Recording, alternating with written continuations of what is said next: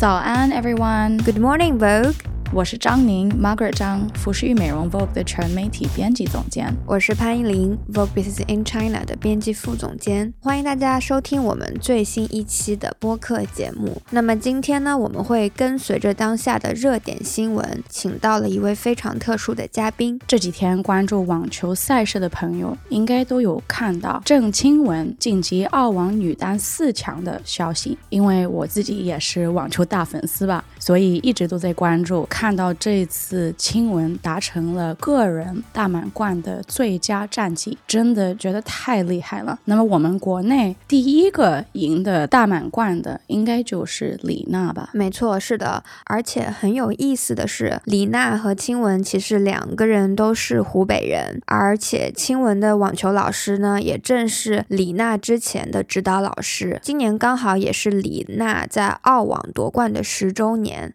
她也前往去参加了元老赛。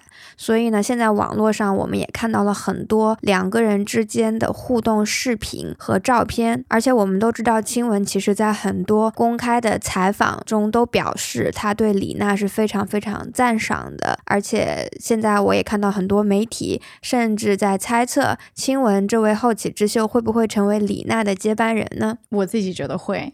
那么网球比赛对于球员的考验是多方面的嘛，就技术上的要求毋庸置疑，还有一点是心理素质的考验，应对外界的压力，还有赛场那种高压的氛围嘛。我不知道依林你有没有去过 in person 看过网球大赛，特别是非常 high level 的一些呃运动员们在比的时候啊，现场的这个 vibe，我觉得如果我是运动员的话，我觉得 完全不行，压力太大了，这么多人盯着你。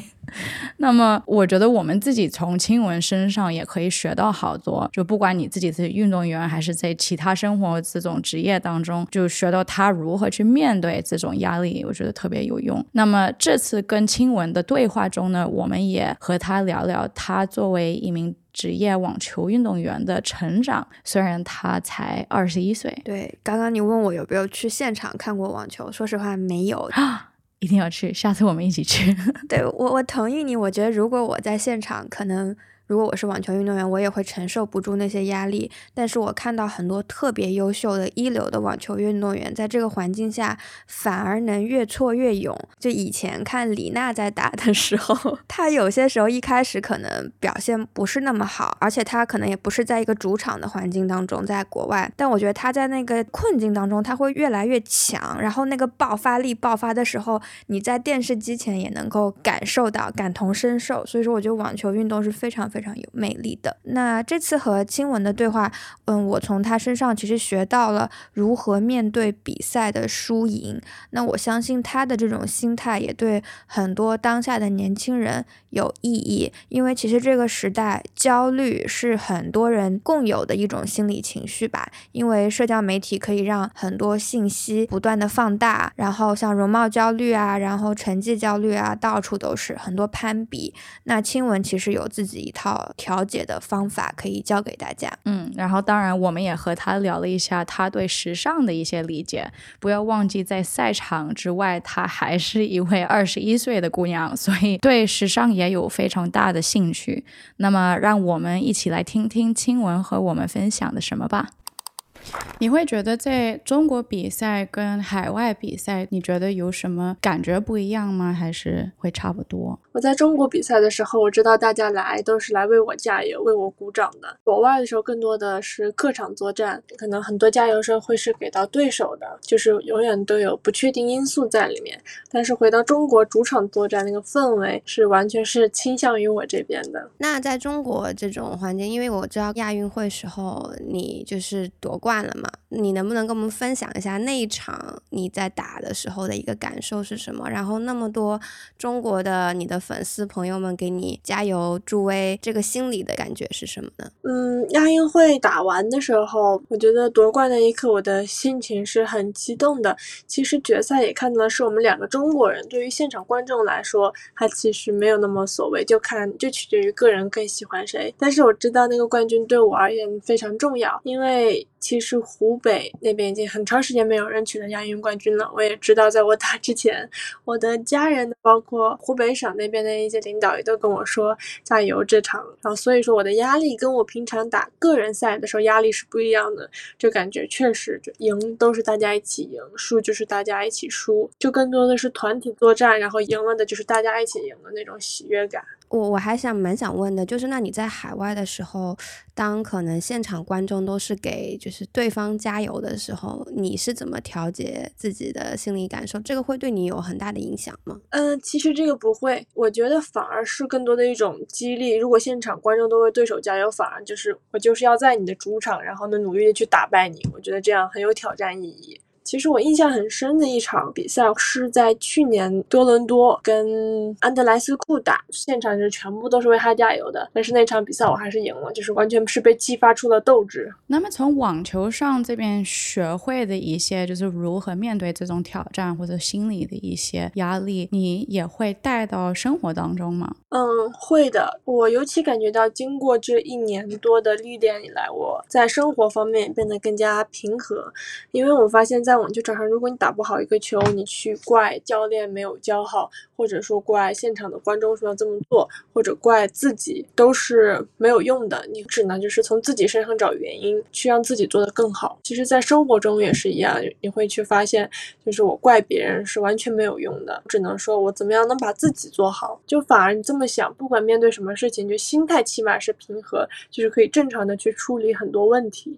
我记得有一次在一个采访中，你说过，就是当你静下来之后，你的成绩就慢慢出来了。那其实我还是蛮想理解一下，就是你所谓的静下来这个过程是怎么样你去调整出来的，然后怎么样自己变得更有耐心、更稳定，这个过程你是怎么样去形成的呢？肯定是通过一次一次的失败，因为每次失败你都要自己在房间里面反省很多次。只有竞技的人才知道，每一次的失败就带给我们的是很痛苦的。其实，尤其是对我。就可能其他不怎么在意的人不会那么痛苦，但我还记得去年的每一场输球，我都会 流眼泪，会跟我的团队成员控制不住情绪，然后在那里发脾气。然后后来因为经历了很多次失败，很多场输球，我发现好像这样的方式没有什么用。输球之后，我第一件想的就是。我可不可以为下次的成功做点什么？因为在那里，你可以就是情绪发泄，但是呢，你不能影响第二天的正常的一个行程，就是你得让自自己很快调节好状态。因为网球它是有很多站比赛的，不可以让这一站比赛去影响你的下一个状态，所以说就得很快调整。我觉得这是我这一年来通过失败学习到的最大一点。上一站是上一站，这一站是这一站，不代表你上一站赢了，你这一站就能怎么样，也不代表你上一站输了，你这一。站就打不好。我觉得这个是蛮有用的一些经验。那你除了在这个过程中，你是心里可能跟自己对话之外，你会不会做一些别的，比方说运动啊，或者是一些事情，让自己也能去静下心来呢？嗯，会。我一个人在房间里的时候，很喜欢看书，因为我觉得这样能让我沉静下来，而且多去了解外面的世界是什么样。因为你知道，我们打网球的运动员，可能很多时候都在球场上训练，很少能了解到外面的世界。就是通过书籍，这是我放松的一个方。方式，当然我自己很喜欢听音乐嘛，在比赛前听那种激昂的音乐。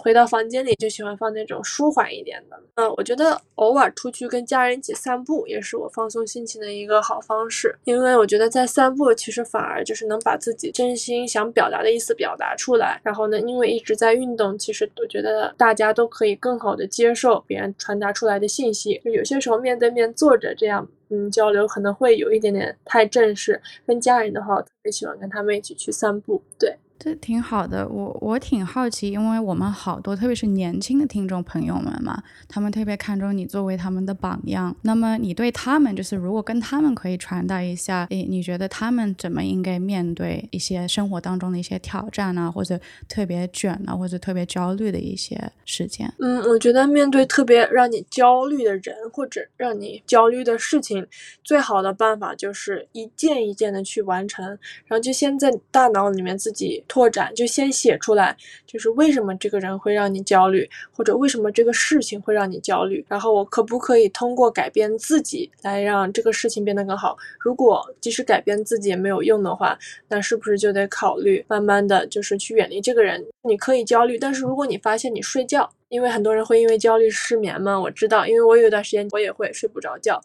当然，如果你想保持一个身体好的状态，你焦虑，你就睡觉，你就好好睡觉，就尽量的放空大脑，什么都不要想。然后，其实这也是冥想的一个方法，冥想它就是放空自己的大脑，什么都不用想，就专注于吸气跟呼气就够了，专注于手上做的事情。你现在在做什么，你就去做什么。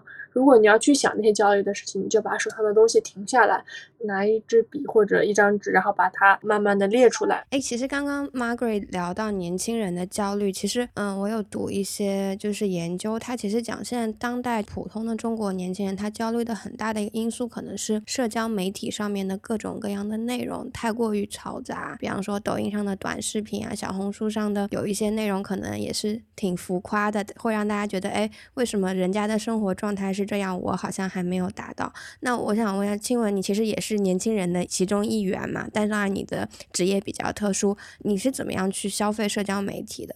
然后你会被那些影响吗？嗯，我发现我在不同年龄阶段处理社交媒体的方式是不一样的。如果你在我十八岁的时候问我这个问题，我可能应对社交媒体的方式就是嗯 完全不看，因为我发现我没有办法应对这种状况。我看见别人去赢球，但是我自己却没有达到那个位置，或者我看见别人就是在很多事做的比我好，我内心会觉得很不舒服。我相信大家都有这种感觉。为了屏蔽这种不舒服的情绪，会完全不看，就。沉浸在自己的训练当中，然后那一点一点累积，可以使自己变得更好。在我十九岁，我又是另外一种方式，我会偶尔的去看一下，然后呢，会通过社交媒体说他们为什么会这么去做，或者他们发的这些东西，有些时候确实会影响到我，但是没有像我十八岁影响的那么深。然后到我现在这个情况，就是我。偶尔也是会看社交媒体，慢慢的发现他们已经影响不到我了。就你可能就当个笑话一样，就把它看过去。被别人光鲜亮丽生活，它的确是光鲜亮丽的。我也会在我的社交媒体上面发一些很光鲜亮丽的东西，但是你自己内心痛苦的那一面是不会被展示出来的。你可能会在网上开个小号，然后呢长篇大论，但是没有人会知道你是谁。我觉得即使再成功的人士，他都有自己的烦恼和无法被理解的一份就是痛苦。我相信大家。都是这样的，嗯嗯。那么其实我也特别想听一听啊，除了网球以外，你自己一些比较喜欢做的一些事事情啊，就刚才提到读书，一些自己的 hobby，或者有没有一些什么跟运动或网球完全没有什么关系的一些梦想项目，就是未来可能想尝试一下的东西。我很喜欢唱歌，而且我自己写过很多的歌词，就是我自己的一些感受。然后呢，我觉得如果能唱出来，就会非常有意思，因为我觉得他唱歌是一种艺术的体现形式嘛。他通过唱出来，然后呢，把我们想传达的感情传递出去。我一直就觉得唱唱歌这件事情很吸引我。你小的时候是学音乐的吗？嗯，不是，但是我小时候就一直很喜欢唱歌，但因为我一直在打球，所以说完全没有就是正统的老师去教过我。而且我自己在巴塞罗那休息的时间，我会去偶尔去学一下古筝。你说你喜欢唱歌，我觉得他声音其实很清脆的。一起去个 karaoke，以后跟 Vogue 一起做个演唱会，好吗？那你在网络上面看我唱经济舱那个。是不算的，下次见面的时候可以一起去。我觉得，那我想问一下，那你对时尚的看法，或者时尚在你的生活当中扮演一个什么样的角色呢？